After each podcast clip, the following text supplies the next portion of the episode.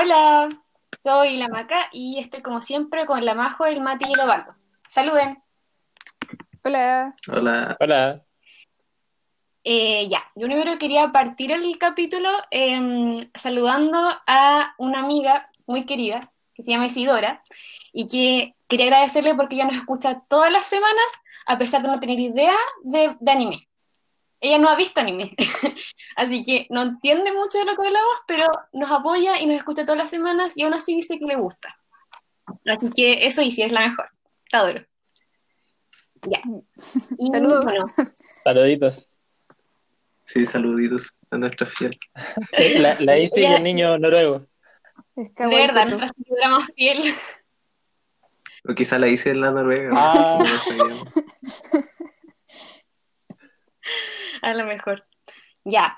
Bueno, y como el capítulo anterior fue bien hater, ahora vamos a hablar de un tema que, que es más amigable. y que es de los personajes favoritos que tenemos. Así que, Eduardo, por favor, cuéntanos cuáles son tus personajes favoritos. Ah, ya.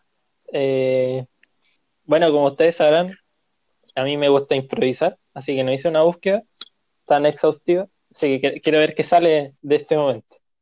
Eh, revisando mi, lista de animes, que no es tan grande, yo diría que uno de mis personajes favoritos es, eh, eh, ¿cómo se llama esto? Eh, Kyoma de Steins Gate.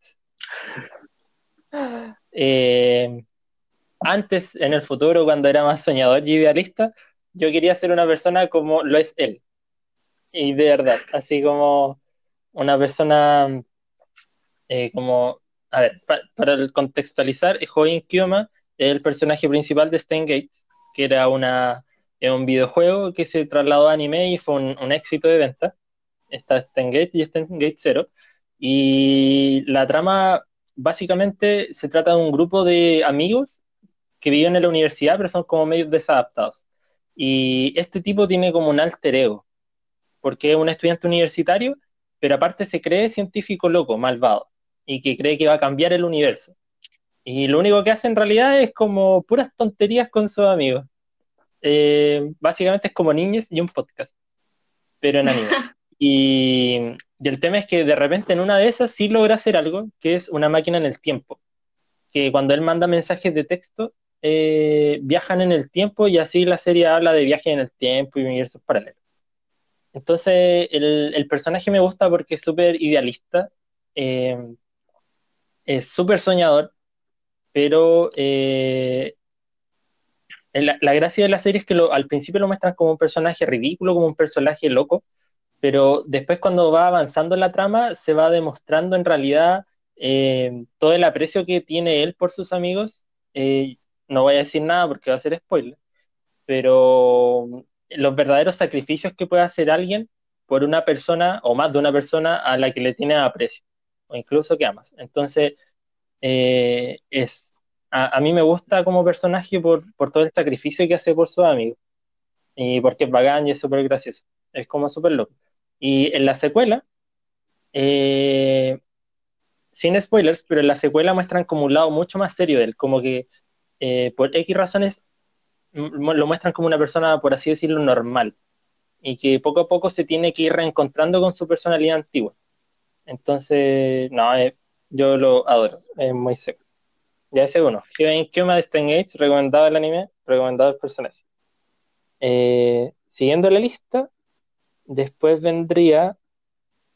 em, bueno, de Boku no Hero este es un personaje en realidad que lo he visto súper poco, pero en Boku no Hero el malvado que es eh, Gentle Criminal, eh, que es como casi de relleno comparado a los otros malvados, es como un arco de transición según yo. Porque es súper cortito. Bueno, acá el, Mati, creo que la Majo están viendo el manga pero es un personaje que aparece como en cinco capítulos, más no. Y, y me gusta por lo que representa igual, porque es un malvado, pero en su interior no es malo, sino que es el, reflejo de alguien que quería hacer un bien para la sociedad y la misma sociedad se encargó de, de no darle las oportunidades. Entonces se vuelve malo, pero sigue teniendo comunidad. Me, me gusta esa dualidad. Y me gusta tampoco que no sea el personaje más roto en el sentido de no tener tantos poderes y que si bien lo que hacía eran cosas malas, tampoco buscaba como, como, eh, aquí hay como un punto que tengo como cierta afición con los personajes que son, eh, que buscan, a ver, ¿cómo decirlo? Te- tengo una cierta afición como, como los personajes que son como Chile, en el sentido de que Chile es un país que busca muchas cosas pero no las logra. Por ejemplo, hay, hay una, me voy a salir un poquito de acá, pero hay, hay un hay, hay varios libros que tocan el tema, por ejemplo, que nosotros eh, le rendimos más honores a Arturo Prat, que fue una persona que se sacrificó por Chile, que murió y todo el tema, pero que no logró una victoria, fue una derrota, en vez de conmemorar a, los otros almirantes que sí, sí tuvieron victoria en la guerra. Entonces, como ese sentimiento de casi lograrlo, pero no hacerlo, eh, me, me pasa, por ejemplo, con Jester Criminal, que he atrapado intentó ser bueno y no pudo, después fue malo, también lo atraparon. Es como, como el mito de Sísifo, alguien que nunca va a lograr su cometido, alguien que siempre está subiendo una, una roca a la montaña sabiendo que la roca va a caer por el otro lado y él va a tener que reemprender el camino, pero aún así que lo hace por gusto. Y que al final la roca de Sísifo se vuelve, eh, en vez de su peso, su yugo, se vuelve eh, su forma de liberarse en el mundo. Eso, como de los personajes que nunca logran, pero siempre están en camino a esa liberación o a ese fin. Es- esa es como mi, mi afición. Y, y él calza completamente. Y me desvié caleta del tema. Eh, es como Leorio también en Cazador X. Bueno, él, él en realidad todavía no es que no logre su meta, pero también me gusta, es de los principales, pero no es tan principal y quiere ser un buen médico y es bacán. Y usa traje azul y tiene lentes. Y con eso ya clasifica dentro de mis favoritos. Y un buen amigo Y, también. y los últimos dos son de una serie que me metí gracias a la Majo y a la Maca, que es eh, Kaicho de Kaguya-sama, que yo lo amo. Está, está ahí con Ichigami, pero aguante Kaicho. Y, y el último personaje que me sorprendió igual es de Mob Psycho 100, eh, Reigen Ah, que también para contextualizar, Mob Psycho 100 es un shonen, o sea, una serie eh, objetivo para público adolescente ma- masculino, por así decirlo, eh, y que se trata de un niño que tiene poderes sobrenaturales, por así decirlo, como telequinesis. Y eh, ese niño eh, es súper plano emocionalmente, como que él va de su casa al colegio, del colegio a la casa, ya hace lo que le digan, no expresa sus sentimientos, nada. Y su maestro, por así decirlo, es Reagan, que él es un exorcista, pero él no tiene poderes, al final es un estafador. Y hace creer a la gente que elimina a los fantasmas. Y cuando él se encontró con Mob, que sí tiene poderes, lo utiliza para que él haga el trabajo y después él, él gane sus regalías, por así. Y, y me gusta Reagan porque es un personaje que es súper chamullento y también es otra de las características que me gustan de los personajes cuando son chamullentos. Pero eh, en el arco donde lo desarrollan, eh, muestran en realidad la, la profundidad del personaje, o sea, no tanto profundidad, pero muestran que en realidad, si bien es chamullento y estafa entre comillas a la gente y todo, eh, él bien en el fondo es una buena persona. Y de hecho Mob se lo dice. Y yo creo que ese es el, el momento, para mí el, memo- el mejor momento de la serie, más que las peleas, más que todo, eh, es como eh, que él hace una retrospectiva de su propia vida y se da cuenta que puede ser feliz y puede ser, por así decirlo, exitoso, siguiendo, siguiendo estafando a la gente y ser chamullento, pero al final se da cuenta que no, que nada de eso es de verdad, que todo es un espejismo. Y aún así se da cuenta que eh, indirectamente, por todas las cosas malas que hizo, igual era una persona valiosa para sus amigos y en este caso para su discípulo. Y que su discípulo al final lo acepta y lo ve como una buena persona. Y eso, es muy bacán. Y el último, para no hacer un monólogo de esto, este no lo va a cachar nadie, yo creo. Hay una serie que se llama eh, Uchu Kyudai, que es una serie auspiciada por la JAXA, que es la Asociación Japonesa Aeroespacial, es como la NASA, pero en Japón.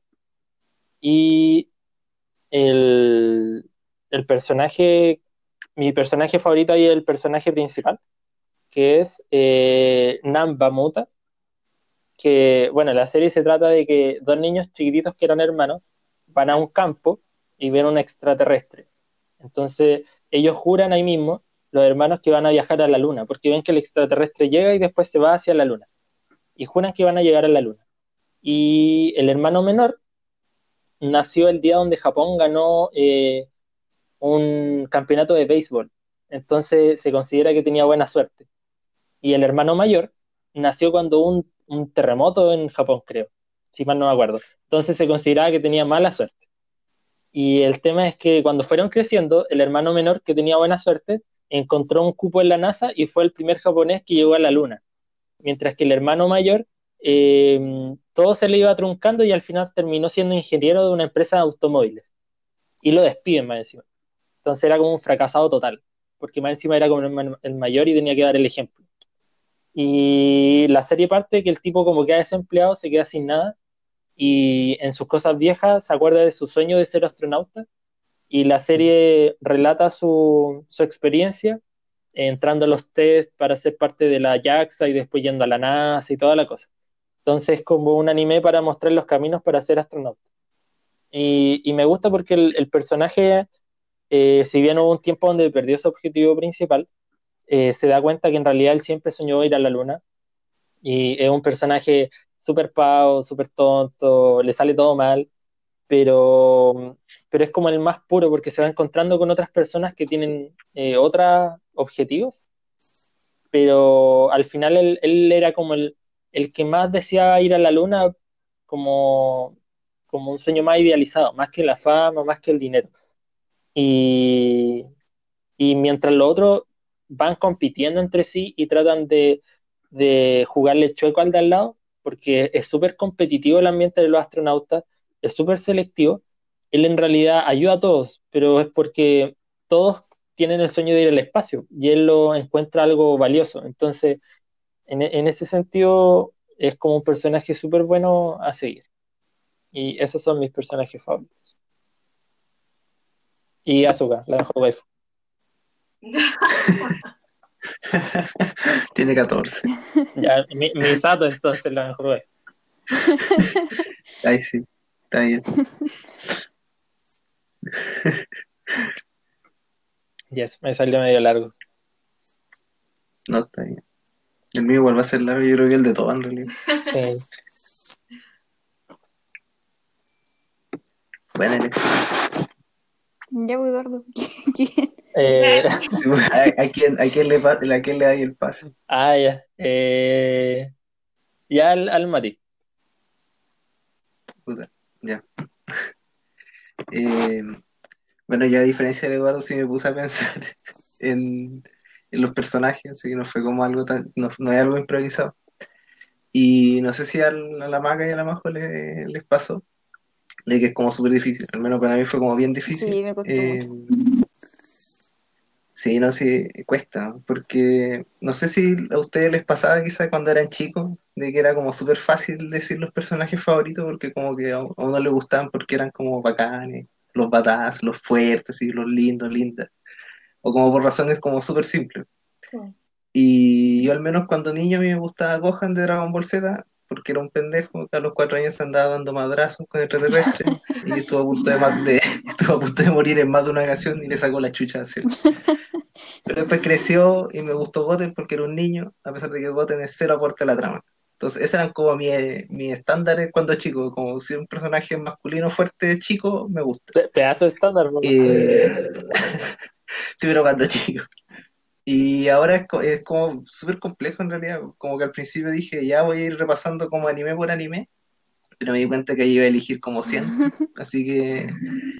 eh, y más encima que igual iba encontrando como buenos personajes en los animes, con buena construcción, varios que me agradan, y no sé si tanto como favoritos, sino que algunos que son como personajes bien hechos.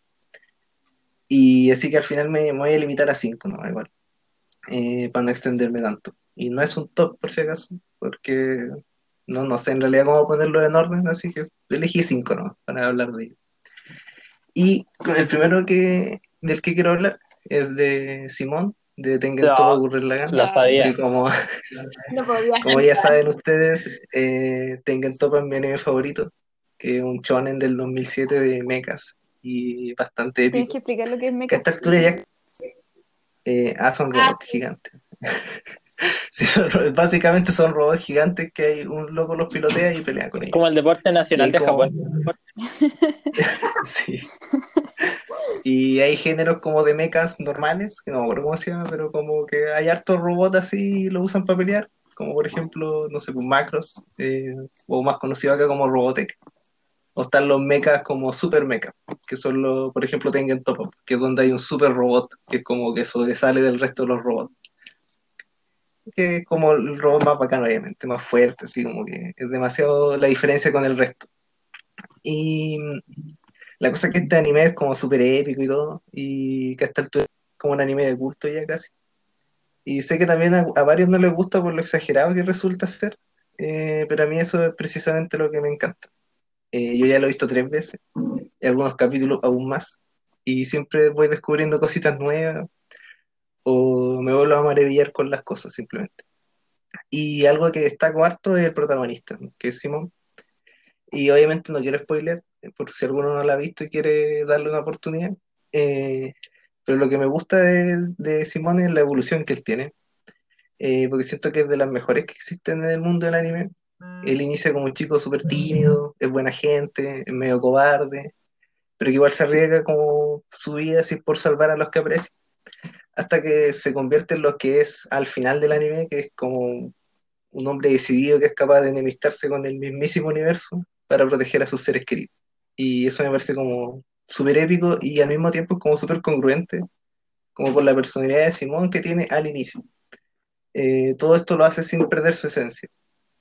Y me gusta el enfoque que le dan a la muerte y por ende también el, como el duelo que vive Simón en el anime, que me parece como súper apropiado y creíble dentro del universo de Tengen.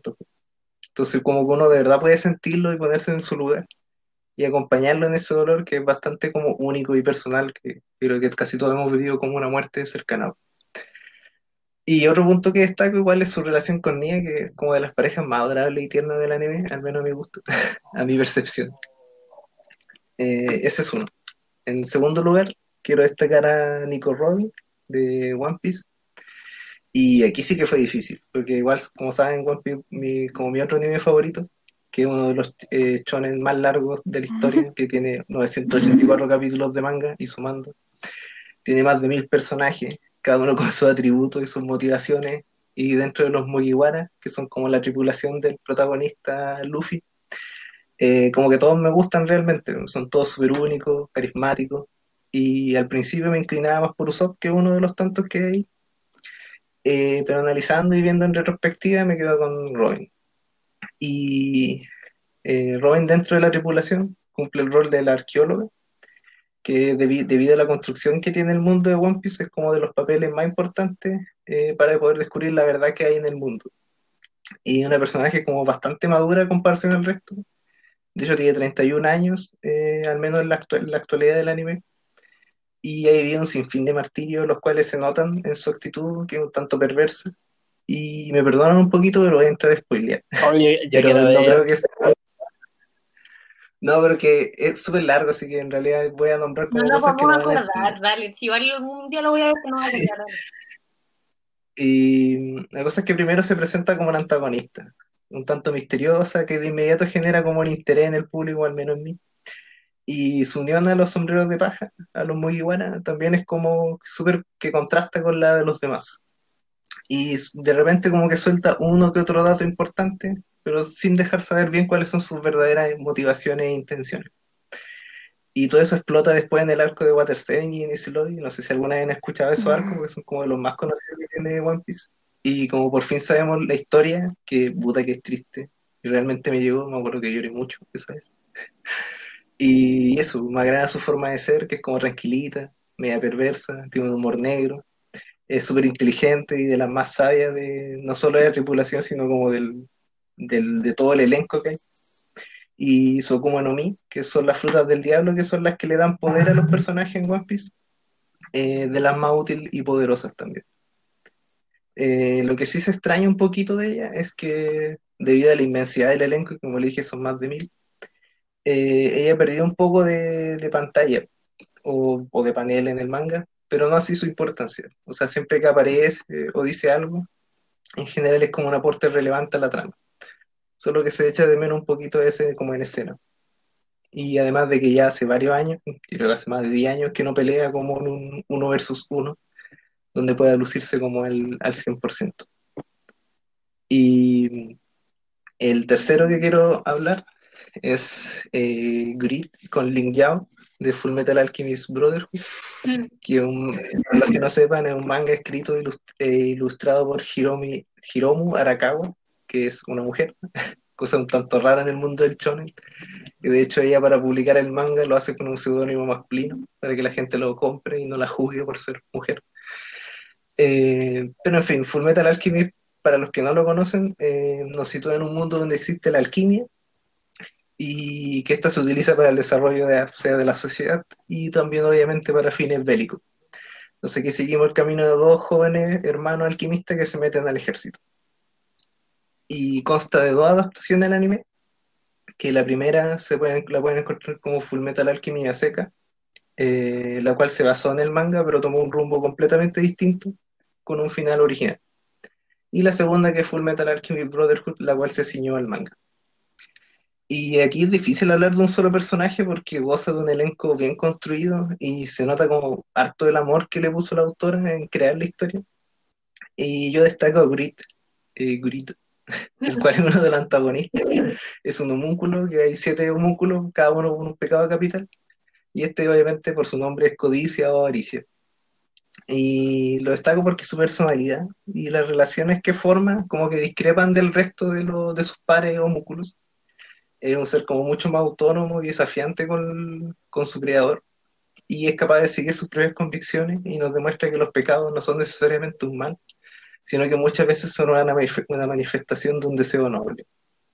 Y lo junto con Lin Yao, debido a que son una dupla, y que otro personaje que me gusta harto, que es como súper torpe y gracioso, pero que esconde un gran peso en su espalda, eh, que porque básicamente representa como a toda una nación, o al menos toda una dinastía, eh, que, que él como que lleva toda esa responsabilidad en, en su ser. Y así que de- detrás de esa actitud relajada tenemos a alguien que es súper noble y decidido a cumplir su objetivo. Y posee una gran fuerza, como siendo capaz de rivalizar contra alquimista y homúnculo, siendo él un humano solamente. Y además, Lin Yao, al menos para mí, como que representa el punto de inflexión entre los dos Full Metal, entre los dos animes. Eh, debido a que su aparición en el Brotherhood, como que te muestra que estás viendo una historia distinta al de la primera adaptación. Y los dos juntos hacen una excelente dupla, tienen una complicidad que no todos logran, y por eso es que los pongo como un pack, los dos, juntitos. Y así aprovecho de meter dos, así que en realidad son seis, no son cinco.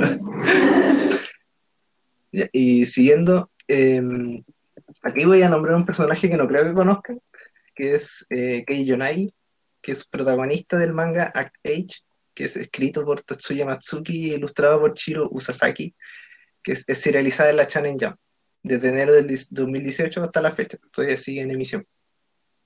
Y que tuve como el grato honor de conocer durante la cuarentena.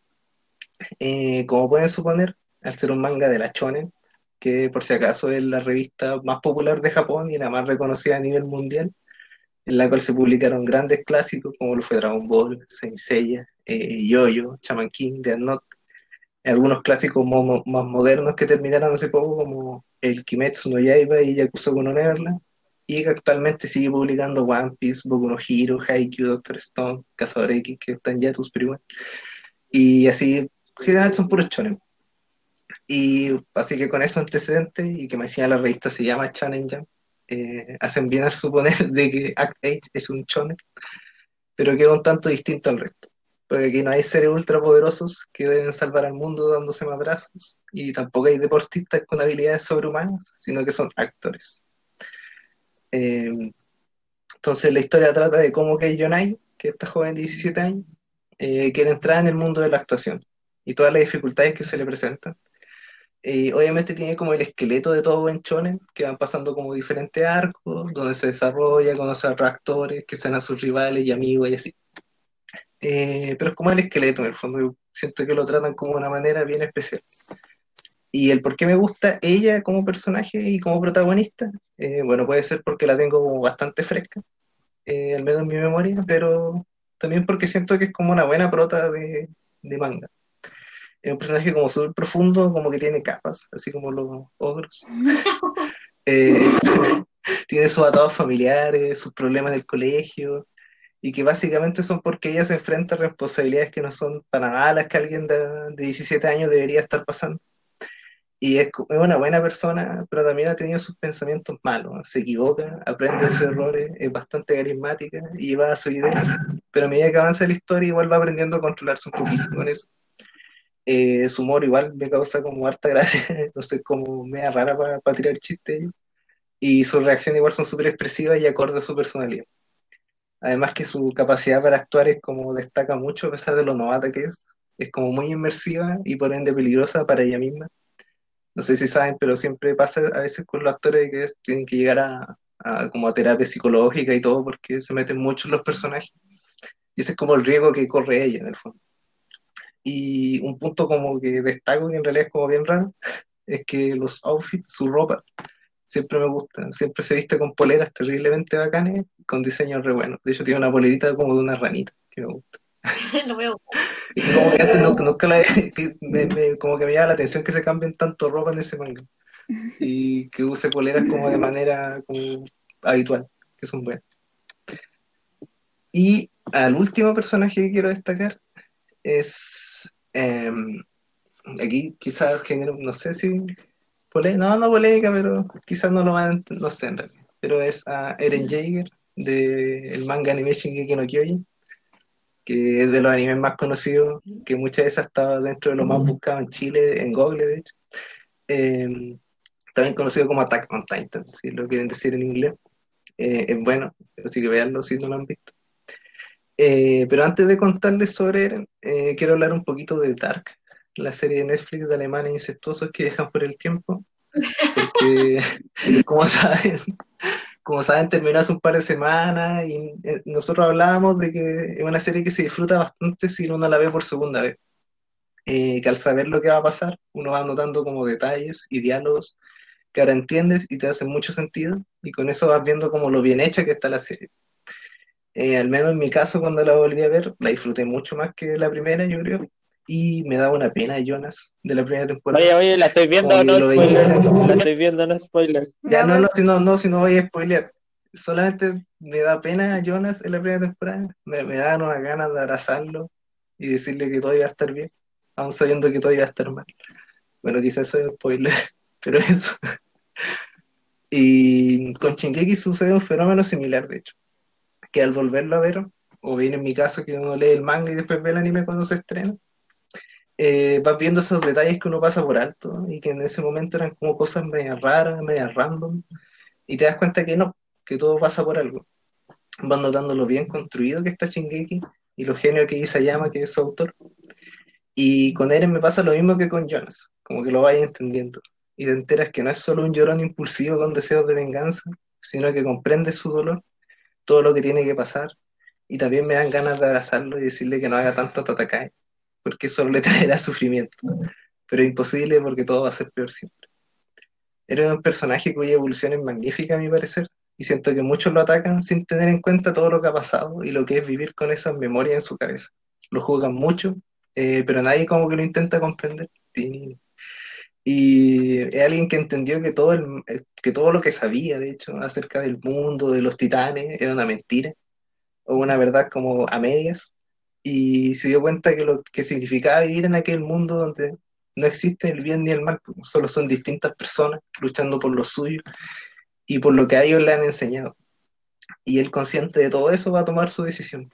O quizás nunca fue realmente libre y solo es una víctima de los engranajes del destino. Pero eso, no hablaré más de Eren porque siento que voy a spoilear, pero, pero me gusta por eso, Eren, porque siento que es como medio incomprendido y que me da penita. Y la cuarta temporada se viene, es real. Está el tráiler ahí así. Se, se viene pronto. Y igual voy a hacer mención honrosa, sí, pero los voy a nombrar, ¿no? Eh, a Kambaru y a Shinobu de Monogatari, a Endeavor de Boku no Hero y bueno, también a Hogan Kyoma de Stenge, así que coincido contigo. Buena. Y a de Little Witch Academy.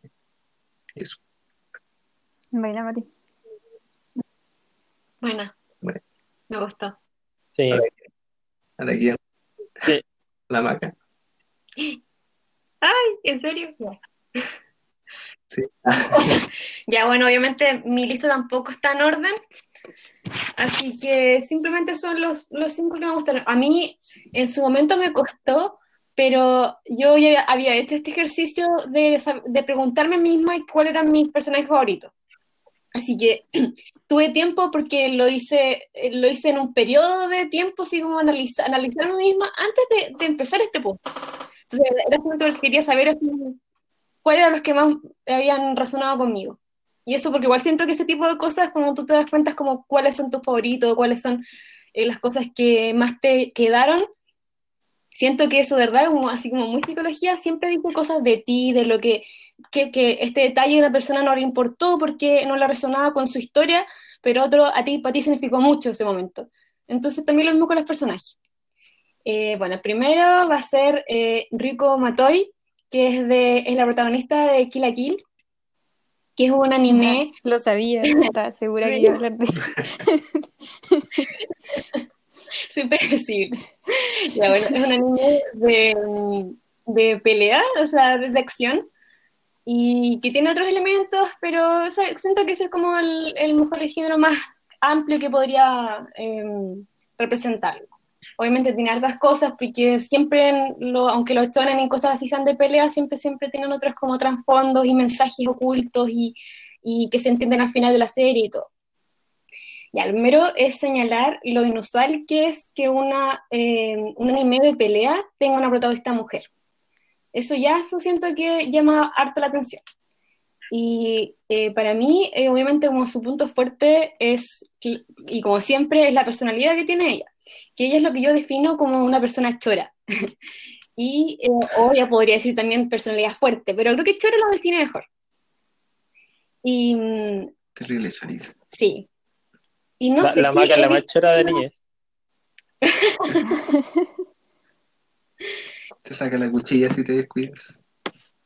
Y bueno, no sé si es, una- un tipo de personalidad, siento yo, muy poco frecuente en el anime, en las mujeres, porque se sale como el estereotipo que son siempre dulces, siempre como más débiles y quieren que las protejan.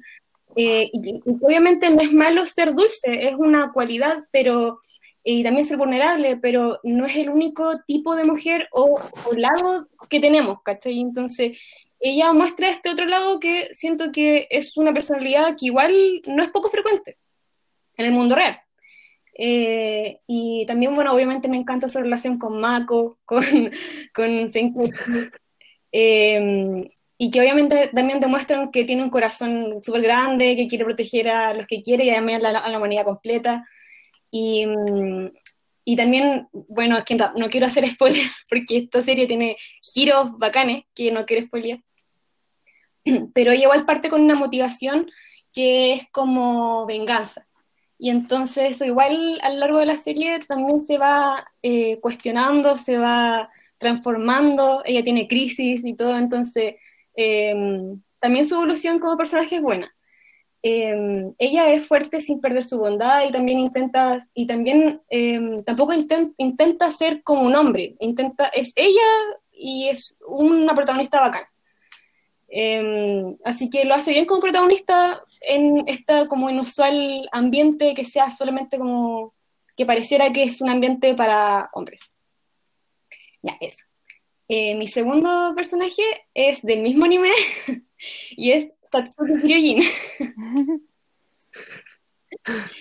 Eh, ella es la antagonista de Kill la Kill, pero que obviamente aclarar que no es lo mismo que ser villano. Eso ya lo, tenemos claro con lo mismo que dijo el, el Mati de Shingeki, de que no hay buenos y malos. Bueno, en este anime sí hay malos, pero ella es la antagonista, no es la villana.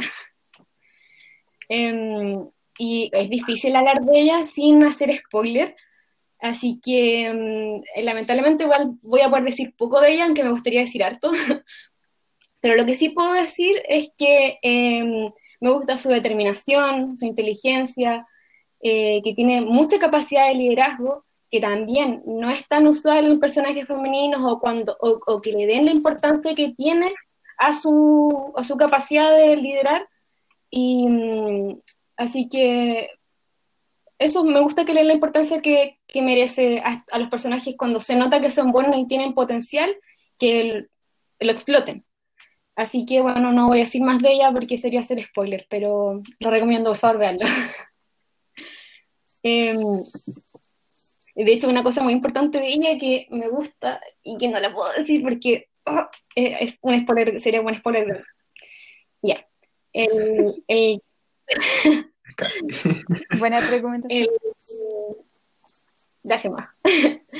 Otro personaje es Ichigami de Kaguya-sama, esperado también, que ya lo mencionado anteriormente. Eh, obviamente Kaguya ya describimos en un capítulo anterior de qué era, pero es un, un anime comedia y de también romance. Él es el personaje, un personaje secundario como de apoyo, pero importante, sí. Que aparece siempre de forma recurrente, pero no es el principal. Eh, este personaje me gustó como al principio por su, su su personalidad, porque tengo como debilidad por los personajes que son como, como que aislados sociales, así como que, como que son más vulnerables y como que el tiro es como, oh, yo no quiero abrazarlos. Y entonces como tengo una debilidad por ese tipo de personaje. Entonces el tiro me llamó la atención y me hacía siempre reír su personalidad, la encontraba muy bacán, las cosas que decía me daban risa, entonces desde el principio me gustó bastante. Pero ya en la segunda temporada eh, le dieron el desarrollo que merecía. Tuvo su propio arco y aunque eh, yo siento que incluso le faltó, porque yo sé que en el manga también em, el arco es más grande y creo que sigue, tengo la esperanza de que en el anime también lo sigan. Ahí ese arco te demuestra que, o sea, cómo era, cómo era, cómo llegó a ser ahora, cómo era antes, y como que te hace obviamente empatizar mucho con, con su forma de ser y, y es imposible no amarlo. Eh, es muy buena persona, eh, con un sentido también de lo que es justo, como muy grande. Y por lo mismo, como no entendía bien cómo funcionaba el mundo, como que en su mente las cosas que estaban bien y estaban mal, él sentía que obviamente que la gente, el resto lo iba a entender, pero al final resultó todo lo contrario y que la gente lo pasó a llevar mucho y él como que no se quedó pegado en eso. Entonces al final de ese arco, poder ver como todo lo que va ocurriendo, después te da tanta satisfacción verlo feliz al fin. Así que eso, es un personaje como que no digáis así como es bacán, así hace tal cosa, o sea, es, un personaje increíble, eso es en resumen. Em, el cuarto es Hachiman de Oregairu. yo creo que este está bien en todo esto, porque yo ya lo he dicho, entonces ya no es sorpresa para nadie. Pero Hachiman, para mí, bueno, Oregairu es un slide of life, romance, sí, eso es como lo que podría decirte, y drama. Y mm, también con momentos de comedia y todo, es muy bueno y lo recomiendo mucho, mucho. Eh, él es el protagonista y para mí es el mejor protagonista masculino que yo he visto en cualquier anime. Eh, cuando yo vi ese anime, como que no podía creer como que fuera tan distinto a cualquier otro protagonista que yo hubiera visto antes. Em, las cosas que dice, cómo las dice, como que me dan ganas de escucharlo hablar todo el día, como que su forma de ser y su forma de pensar, eh, de verdad que lo podría escuchar todo el día hablar y decir pura lecera. Pero no sé, encuentro que está muy bien hecho, no sé, no sé el autor de manga, pero, o sea, creo que encuentro que es un genio. Y si él piensa así, quiero ser su amigo. es como desparado para decir las cosas y al mismo tiempo como que no, no, no siempre dice lo que realmente siente. Es un personaje, yo creo que el personaje más sacrificado y que menos reconocimiento tiene también por, el, por lo por las cosas que hace, entonces eso te hace como, como que te duele mucho verlo, como cada capítulo que hace y vuelve a lastimarse a sí mismo por los demás. Entonces, siempre va a empatizar como mucho con él y cuando se logra como abrir y decir lo que realmente quería decir o intentarlo al menos, yo me rompo, me rompo el tiro, lloro y lo único que quiero es que sea feliz. Aunque en ese anime también, o sea, los personajes en general son queribles y alguien va a salir muy lastimado y no quiero verlo. Ay, pero ya, así es la vida y eso creo que lo hace un poquito más, más real. Bueno, y ya la última, eh, personaje femenino también, y es Mayaka Ibara de Hyoka. No lo he visto muchas veces. que es un personaje secundario, pero también importante, de los que aparece recurrentemente en casi todos los capítulos de, de Hyoka, que también he dicho es mi anime favorito. Y bueno, Mayaka eh, también, bueno, un personaje femenino que lo encuentro bastante más real eh, y por lo mismo poco usual, con una personalidad que es fuerte y al mismo tiempo dulce, es decidida, es valiente, pero también con sus inseguridades y también a veces vulnerable, es persistente, es esforzada. Y mm, aún sabiendo que eh, no es naturalmente talentosa o que a lo mejor nunca va a ser tan buena como las personas que admira, eh, pero aún así sigue esforzando y como luchando contra ese contra su inseguridad interna, eh, como bien persistente. Y bueno, en el arco del festival escolar, que yo creo que es mi arco favorito de la serie, eh, le dan el desarrollo que ella merece. también encuentro un punto positivo que en este tipo de animes, así como de Slide of Life, como en el colegio, que son niñas bonitas, como que en general no hay, no, hay mucha sexualización. Y ella, según yo, no tiene nada, como que a lo mejor un poquito en el ending, pero durante la serie nada. Hay un capítulo de la piscina y su traje es como un traje de baño enterito, como muy tierna, esa, es como su personalidad. Entonces, incluso la ropa que le eligieron a lo largo del personaje cuando no usa uniforme, también va mucho con ella, entonces visualmente está todo muy acompañado. Si por lo mismo, si la sexualizaran, serían como nada que ver con su forma de ser, que sería muy como disonante. También me gusta, bueno, como igual la reconocen en algunas partes de la serie los personajes, eh, los, personajes que están alrededor de ella, que son sus amigos. Por ejemplo, no sé, cuando Satoshi le dice que si ella quisiera, eh, em, y si ella quisiera, sería mil veces mejor resolviendo misterios que él en muy poco tiempo. Eh, también cuando Oreki la defiende de su propio mejor amigo, que la, lastimó en un punto, y también porque era su amiga, y tiene una relación muy bacana, Oreki con, con Mayaka. Eh, bueno, la defiende sabiendo que ella siempre se esfuerza y es súper sincera, entonces, a pesar de que ellos parecen que tienen una personalidad, o sea, como una relación media, eh, como que pelean bastante, pero en verdad se quieren, eso lo encuentro bacán. también me encanta en una parte del arco del, del... Estos no son spoilers porque en este anime lo que importa de, verdad, como es una slide of life, como que sería spoiler si les dijera el final o, el, o, resolver los misterios. Pero en realidad lo importante de esto es como verlo y, ver el proceso de todo. Entonces, en realidad, como decir como momento, escena específica, no creo que sea un spoiler. Eh, una parte del arco que, en que la desarrollan ella tiene una discusión con una persona de su club de mangas, en la cual ella participa porque ella le gusta mucho, mucho, mucho el manga y dibuja también.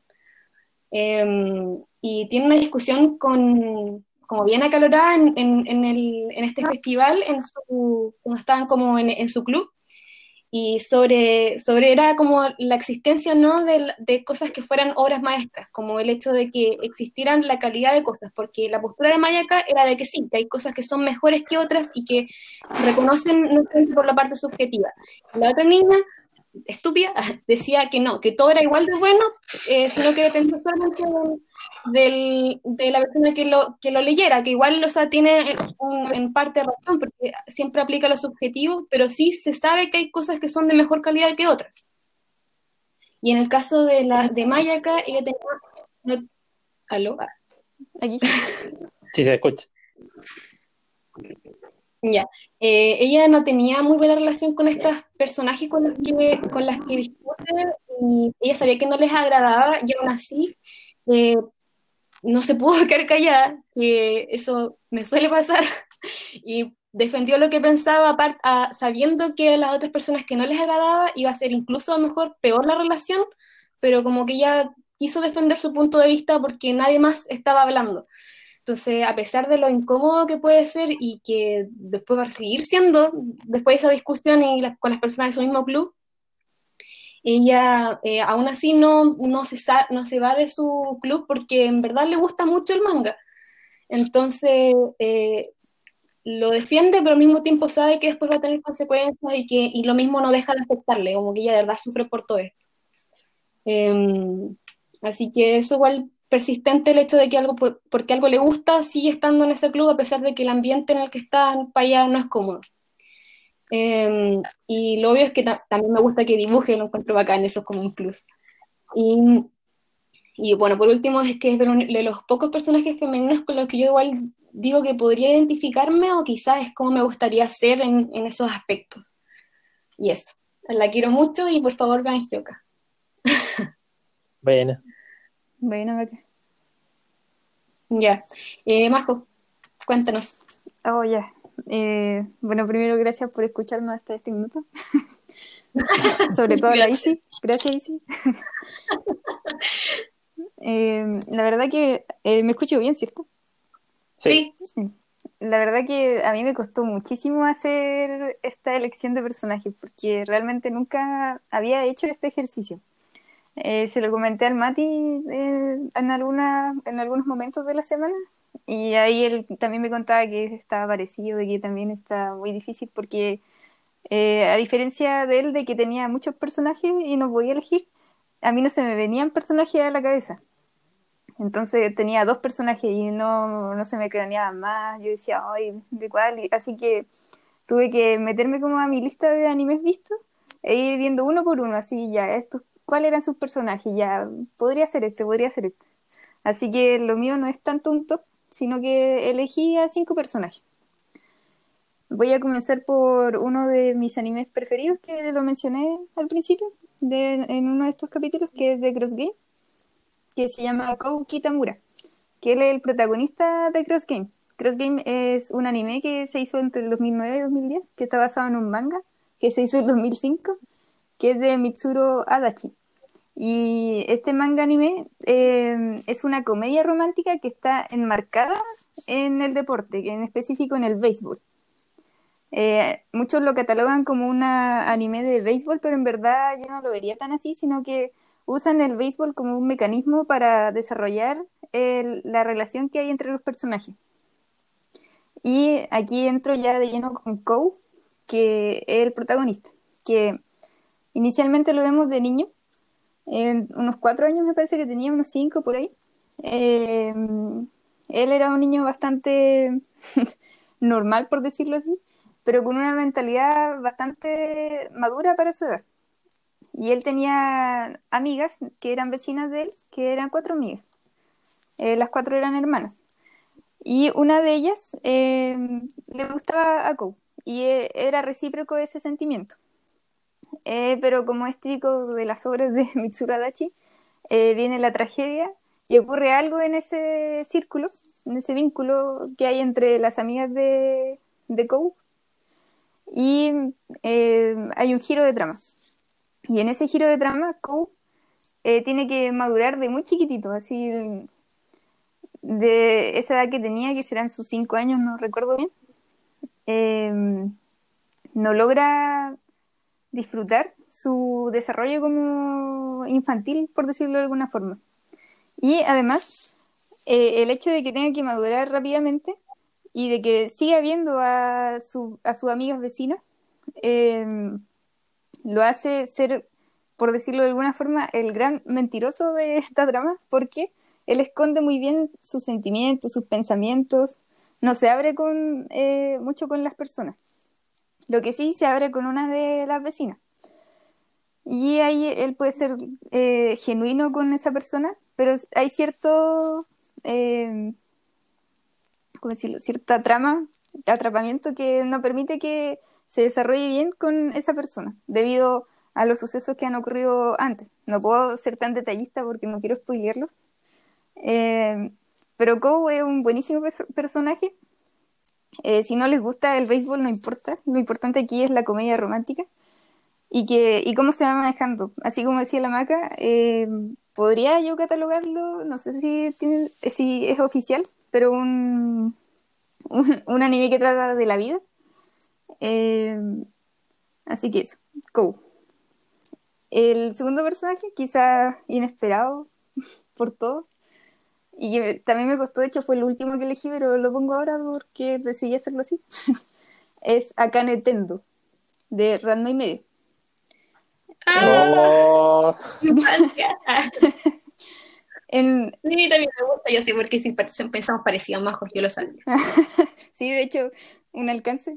Eh, eh, yo iba a mencionar a las dos personajes de Kill la Kill, pero después dije, no, además que la maca mencioné alguna, así que lo, los dejé ahí para ti. Este acá no es claro, tipo Ryuko, así que... eh, bueno, antes de hablar de Akane, debo decir de que estaba entre hablar de Akane o hablar de chica de Kaguya. Eh, pero elegí finalmente Akane. Eh, ¿Por qué elegí Akane? Igual es interesante conocer un poco de la historia de este manga anime y también de, su personaje como tal. Eh, eh, Ranma y medio fue un manga que se estrenó en 1987 por una mangaka mujer. Eh, y su anime se estrenó dos años después. En un principio, la mangaka quería hacer una relación lésbica en su, en su manga, pero por la época, los estereotipos y la presión de la editorial, creó la maldición de Ranma, que era el hecho de convertirse en mujer siendo hombre. Y bueno, cuando salió el anime, este fue así hiper criticado por los grupos conservadores de la época porque supuestamente promovía el transvestismo. Y ya como Acá lo censuraron, varios capítulos. Oh, no cachaba, eso es que como no estuve aquí desde chiquitita. eh, pero... No es que yo uno de, de, unos baños termales, eso acá está, acá lo censuraron, no lo pasaron por el club de los tigritos. Oh, origen, no cachaba. Bueno, allá en México igual censuraban, pero acortaban los capítulos, me acuerdo. Como que una escena que no les gustaba simplemente la sacaban y era más corto el capítulo. Vale. Y bueno, aquí el, tener el contexto de que la mangaka hizo más que nada una sátira de los valores rígidos que había en Japón. Eh, eh, Ranma es bastante clásico, de, la mayoría debe conocerlo. Eh, y es bastante burlesco, por decirlo de una forma. Se burla de las cosas cotidianas de la vida. Y ahora ya entrando de lleno a Kane Tendo, ¿por qué me gusta Kane? Eh, de chiquitita, cuando yo veía este anime, que mis papás me dejaban verlo, por supuesto, eh, yo la encontraba un personaje muy parecido a como yo era, así como un personaje que no, no encajaba en los estereotipos de, de la sociedad en ese entonces de que no era una personaje tan femenina como, como decían que había que ser femenina, sino que era una personaje un tanto más violenta, eh, que le gustaba las artes marciales, que era malísima para cocinar, eh, que no tenía dotes femeninos de la época, por decirlo de alguna forma.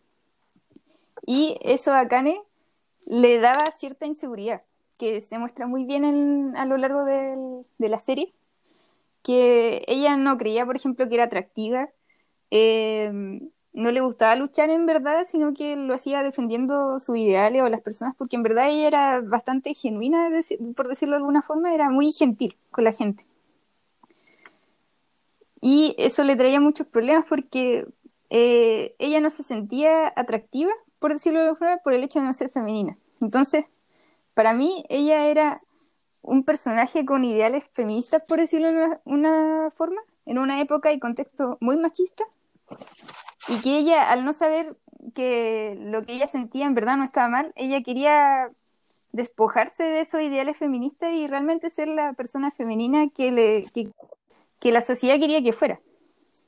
Pero ahí entra a equilibrar la balanza Radma, que en verdad Radma, a pesar de que eh, su romance fue súper arreglado y los dos estaban de acuerdo que ellos no se querían en un principio, eh, Radma la empieza a querer tal como es. A él no le importan esos estereotipos realmente.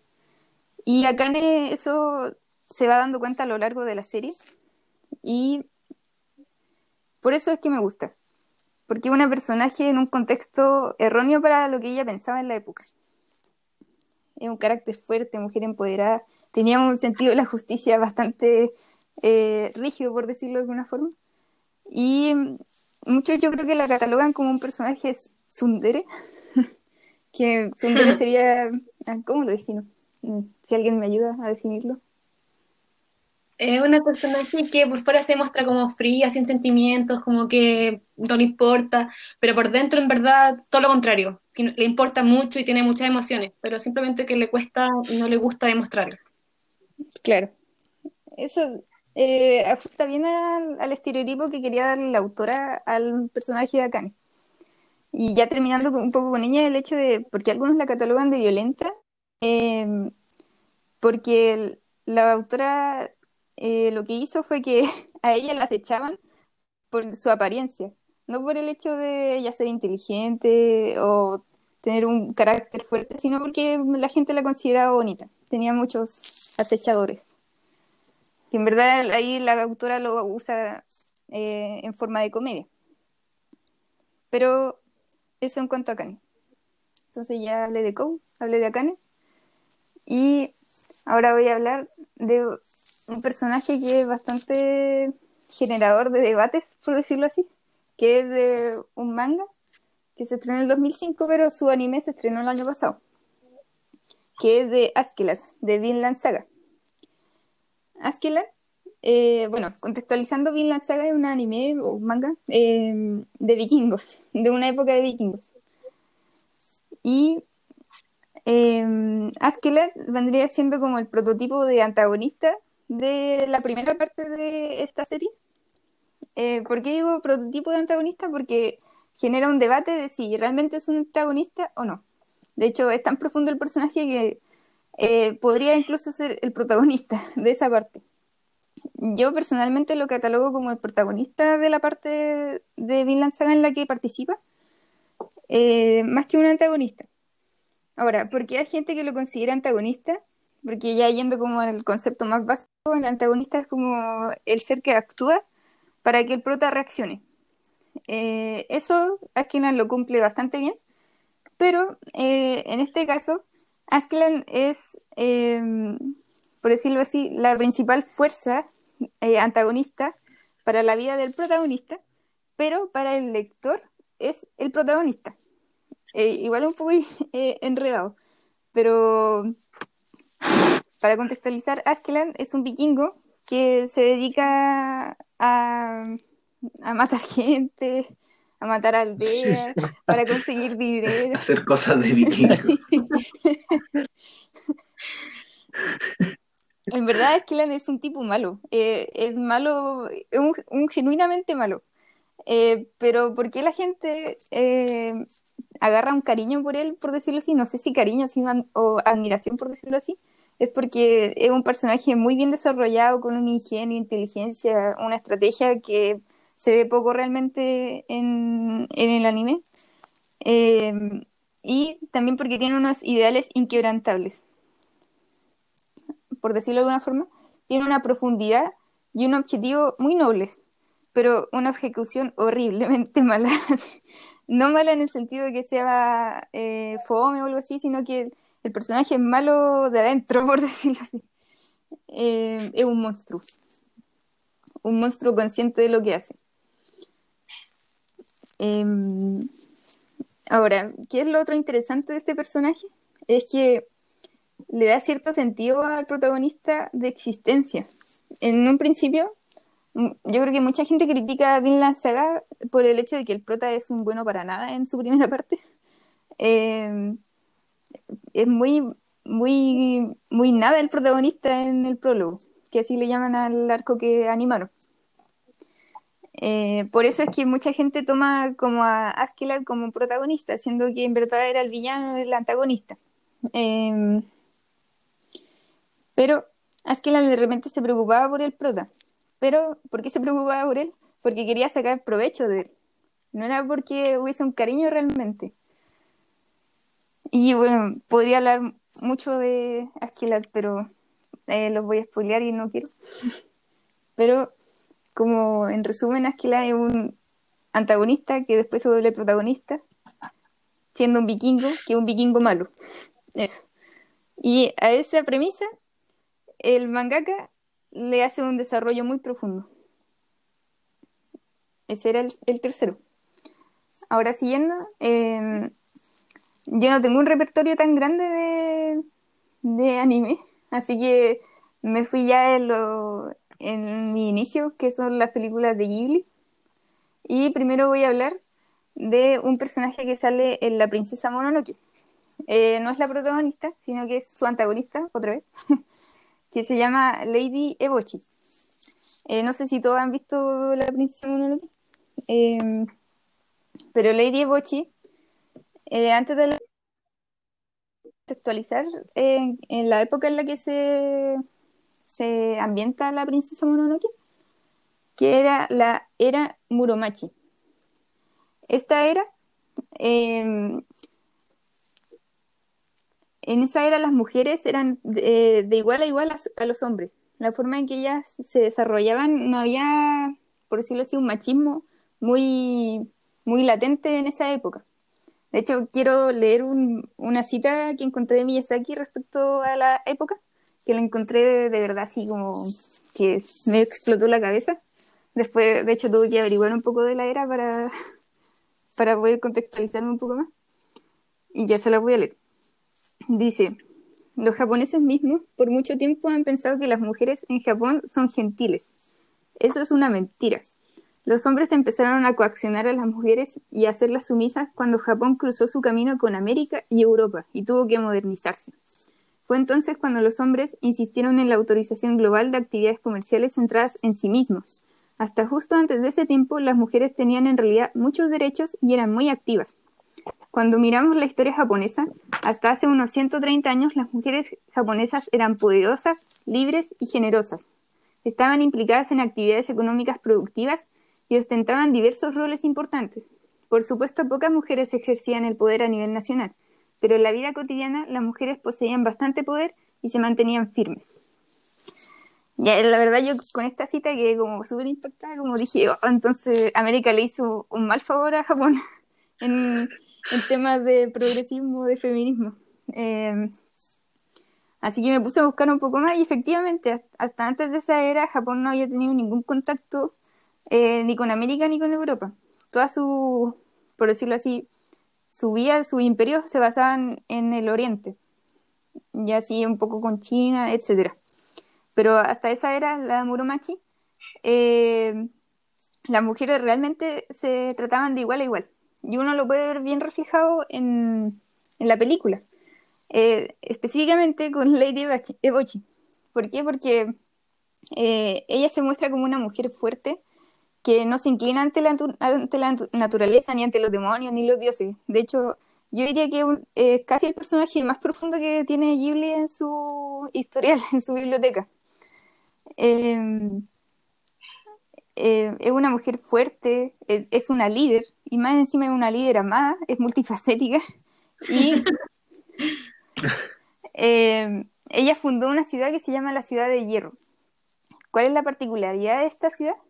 Que en ella trabajan mujeres que antiguamente eran prostitutas y que ella, por alguna forma de decir, salvó, y también hace trabajar a leprosos y en esa época los leprosos no eran considerados, eh, no, eran, no consideraban la humanidad de esa gente con lepra, pero ella los recogió, les dio una función, una utilidad, les devolvió su humanidad, por decirlo así. Así que, si uno lo, lo ve de cierta forma, es la antagonista de la princesa Mononoke, pero es la heroína de la gente del pueblo. Eh, por eso encuentro que es un personaje demasiado profundo para analizar, de hecho, también estuve buscando un poco más de ella y me llevé una sorpresa de que eh, Lady Bochi, eh, la forma en que está construida tiene todo un significado. Su ropa, su nombre, todo tiene un significado eh, que le quiso dar Miyazaki. Em, no lo voy a mencionar tanto para no alargarnos, pero si quieren buscar de ese personaje es demasiado interesante. tiene mucho, mucho, mucho de qué hablar. Y algo interesante también de Lady Bochi, ya para ir cerrando con ella, es que se podría analogar a la naturaleza, porque la naturaleza es buena y mala a la vez. Es bondadosa, es tierna la naturaleza, pero a la vez es muy brutal la, naturaleza. Tal cual como ese Bochi, Lady Bochi es muy buena para cierto eh, sector de la película, pero a la vez es la mujer más mala que voy a ver. Y el desarrollo que le dan en, en estas horas de película eh, culmina, culmina de manera maravillosa. Así, eh, ya spoileando un poco sin querer, o queriendo un poco, eh, Lady Bochi pierde un brazo. Y esto eh, tiene mucho significado porque ella eh, eh, era espadachín, no me recuerdo el nombre específico, pero era muy buena con la espada. Y eso demostraba un poco su liderazgo, su soberbia respecto a, cómo era de líder.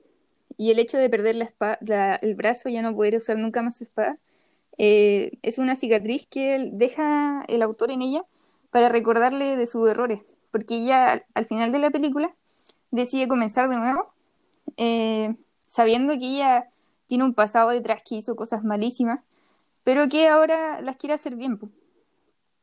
Ella aprendió realmente de su, de su error. No así tanto los otros personajes que son San y el, hombre que el nombre, el eh, Achitaka, que en verdad el autor los muestra como jóvenes, como con su su idealismo juvenil, que aún no están tan desarrolladas su experiencia, no, no han pensado tan bien las cosas. Igual tienen un desarrollo bastante profundo, pero siento que en esta película quien merecía una mención así, sí o sí, era Lady Bochi, que es un personaje muy bueno. Y eso con Lady Bochi. Eh, y el otro personaje, que también es de Ghibli, es de mi tercera película favorita de Ghibli, que es eh, Porco Rosso. Y no sé si de alguno ha visto Porco Rosso alguna vez. Ah, Eh, yo sí. Siento que, contextualizando un poco la película, yo siento que es muy infravalorada dentro del mundo de Ghibli. Eh, más que nada porque sale un poco de los cánones que tiene esta compañía, incluso de los cánones que tiene Miyazaki, que es poner a protagonistas mujeres, en un cierto aspecto de realismo mágico.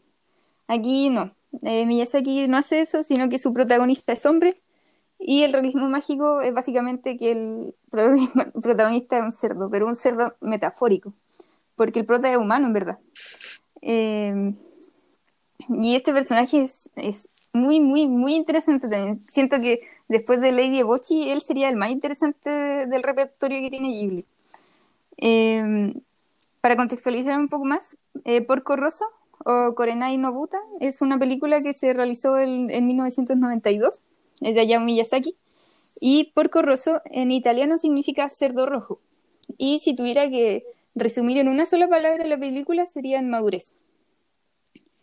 ¿Por qué? Porque Porco Rosso, eh, su nombre humano era Marco Pagot, y él fue un piloto de la Fuerza Aérea Italiana que luchó contra el Imperio Austrohúngaro y alemán en la Primera Guerra Mundial.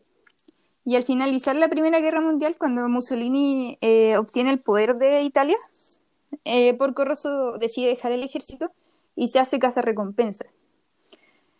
Ahora, ¿por qué, se llama, ¿por qué le pusieron Porco Rosso? Eh, puede tener dos connotaciones, tanto una infantil como una adulta. La infantil es que es porque su avión, porque él, como les dije, era un piloto de la Fuerza Aérea, entonces se dedica a hacer aviación, a, volar. Eh, su avión es rojo, entonces eh, le pusieron Porco Rosso porque su avión es rojo y un cerdito, o sea, tiene cara de cerdo. Esa sería la connotación infantil. Ahora, la connotación adulta sería Porco Rosso, eh, cerdo rojo, que sería cerdo comunista, eh, que ahora, para eh, resumir en una frase la película, sería una película antifascista, por decirlo así. Se preguntarán por qué Porco dejó la Fuerza Aérea, por qué dejó a los militares, porque él estaba en contra eh, del fascismo de Mussolini. Eh, y eh, decidió se- hacerse cazarrecompensas porque no quería ser más parte de la guerra. De cierta forma, en la película se muestra la última pelea que tuvo Porco con la Fuerza Aérea Italiana y ahí él pierde a su amigo. Y ahí él, él estaba tan desilusionado con la humanidad que se maldijo a sí mismo y se convirtió en cerdo. Él mismo se convirtió en cerdo porque renunció a su propia humanidad. Y ya a lo largo de la película se muestra cómo él es realmente un hombre adulto, maduro, que tuvo un desarrollo muy complejo a lo largo de su vida. Y hay algunas partes de la película en que él eh, recupera su aspecto humano, que es justamente cuando él recupera la esperanza o la fe por la humanidad. Y eso igual es bastante eh, rescatable de, este cerdito. Y bueno, tiene su toque de romance, igual ahí la película, como toda película de Miyazaki. Eh, aquí no, no hay buenos ni malos, en verdad. Como en ninguna película de Miyazaki, todos son buenos dependiendo la, el enfoque que le des. Y me quedo con una frase que él dijo en la película, eh, que en una, en una conversación con un amigo, él dice, mejor cerdo que fascista. El contexto es que el amigo quería que él volviera a la Fuerza Aérea Italiana, pero Porco sabía que al volver a la Fuerza Aérea en verdad iba a dejar de lado su humanidad, que él ya renunció por su humanidad, eh, yéndose al lado del fascismo. Y él nunca quiso ser parte de eso. Entonces, es un, tanto la película como el personaje encuentro que son muy profundos y que en verdad es una película muy infravalorada de Ghibli, quizás porque en verdad no se entiende tanto si no busca un poco del contexto en el que está la película. Eh, y también me llama la atención cuando buscaba un poco de, reseñas de la película que hay mucha gente que no entendió por qué Porco se convirtió en cerdo. Como que había gente que de, de verdad pensaba que le había caído una maldición y no se había dado cuenta de que él mismo se maldijo. Quizá era muy infravalorada porque la gente no, no logra entenderla del todo. Y esos son mis cinco personajes. Ahora, igual me gustaría hacer alguna mención honorífica, como igual que el Mati. Que bueno, ya dije una que es chica, eh, que es de Kaguya. Eh, a Itachi de Naruto. y Te falta Dios que Itachi es un grandísimo personaje. Eh, a Kaoru de Chigatsu. Eh, hay un anime que no he visto bien, que bueno, llevo tres capítulos, pero que he, he leído mucho al respecto del anime porque estoy muy interesada en verlo, que es Monster, pero específicamente eh, el personaje de- que- específicamente el personaje de Johan. Dejarlo ahí, Johan Me como mención honorífica. Otro personaje honorífico es Mima de Perfect Blue, que igual pensé en hablar de ella, pero dije, no, este es un personaje como muy denso. Eh, que porque la película es muy densa, en verdad. Eh, y otro es Náusica y Emma. Náusica de... Eh, Náusica. y Emma de Yakusoku no Neverland. Y eso. Bueno, Buena, Majo. Oye, yo quería hacer una aclaración porque mencioné varias veces la palabra, el término Slide of Life y no dije qué era. Y bueno, la definición así como de, en español, que es como recuentos de la vida, que es eh, eh, como el uso del realismo mundano que representa las experiencias cotidianas en el arte y en el entretenimiento. Aplicado al anime, son como animes que no tienen como una este, como historia o trama tan muy compleja, pero que se centra como en na- narrar como la vida más cotidiana de, los personajes y que por lo mismo, como no es una, como buscar un fin, una meta de ganar un enemigo, eh, pueden y tienen más tiempo y eh, se centran más en, el desarrollo eh, de, los, personajes. No en el desarrollo tanto en el cambio, sino que en entenderlos.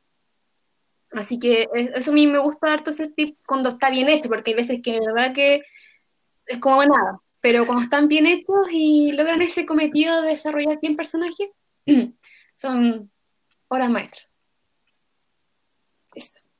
bueno. Y hablando de, lo- de los Slice of Life, eh, creo que en un momento dijiste, o sea, hablaste de Oregairo Sí, y de Hyoka. Eh, bueno, Oregairo es una novela ligera, por si, por si no lo sabían, el original. Y, y que igual es una novela También. ligera. Eso que le había dicho que eran como, como bien sencilla y orientada a un público más adolescente. Y con las novelas ligeras pasa harto eso, que tienen nombres extre- extremadamente largos. De hecho, el nombre de Oregairo es como Yahari, Nore, Love, no se me acuerdo. Eh, pero son hartos recuentos de la vida, pues, son hartos slice of life. Y como Oregairo hay cosas buenas, pero también hay otras.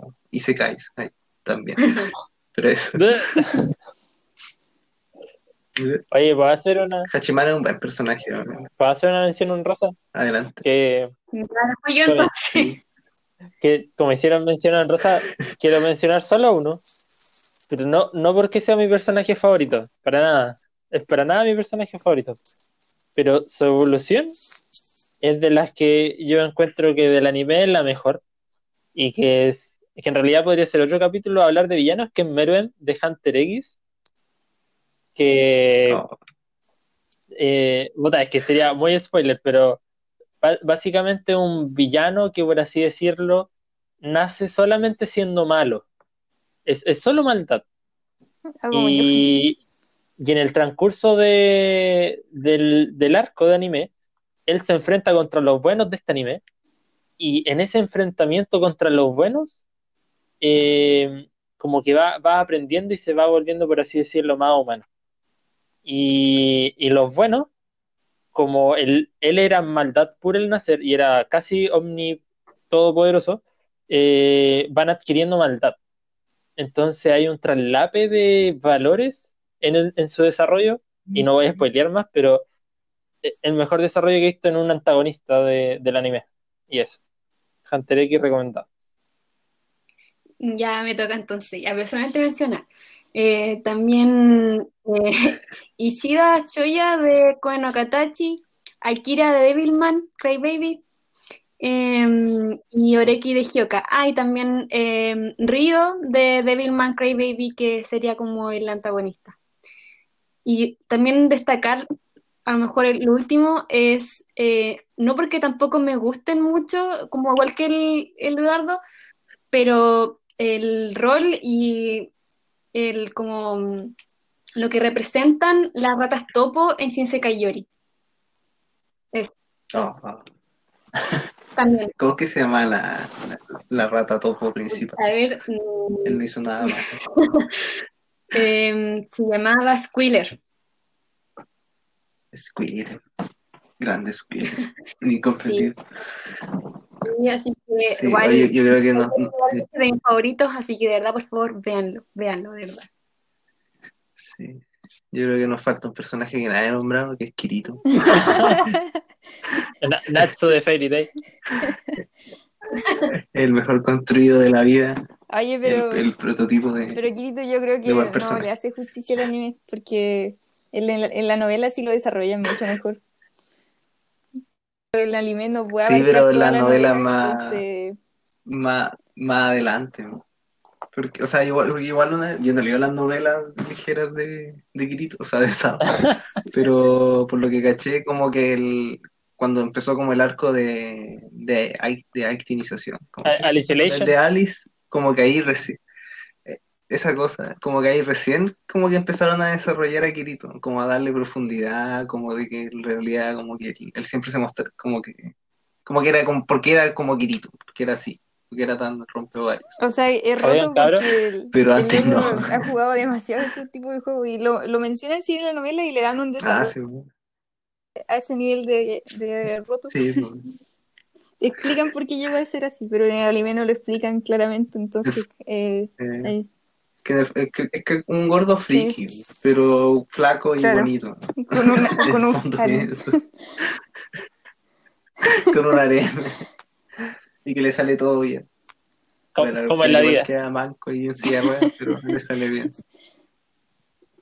Oigan, Ya, llevamos una hora treinta.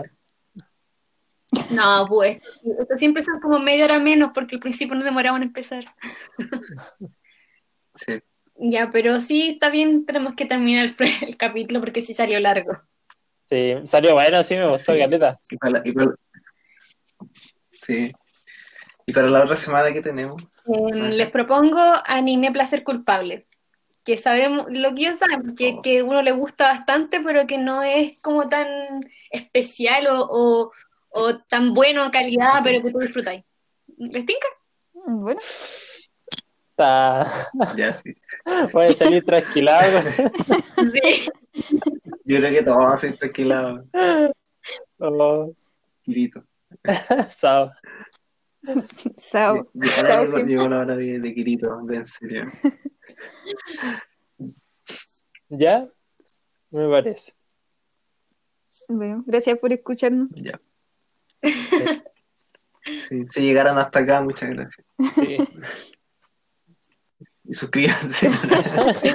Denle like. Denle like y suscríbanse. compartan. Besitos, besitos, chao, chao. Chao. Ya, adiós.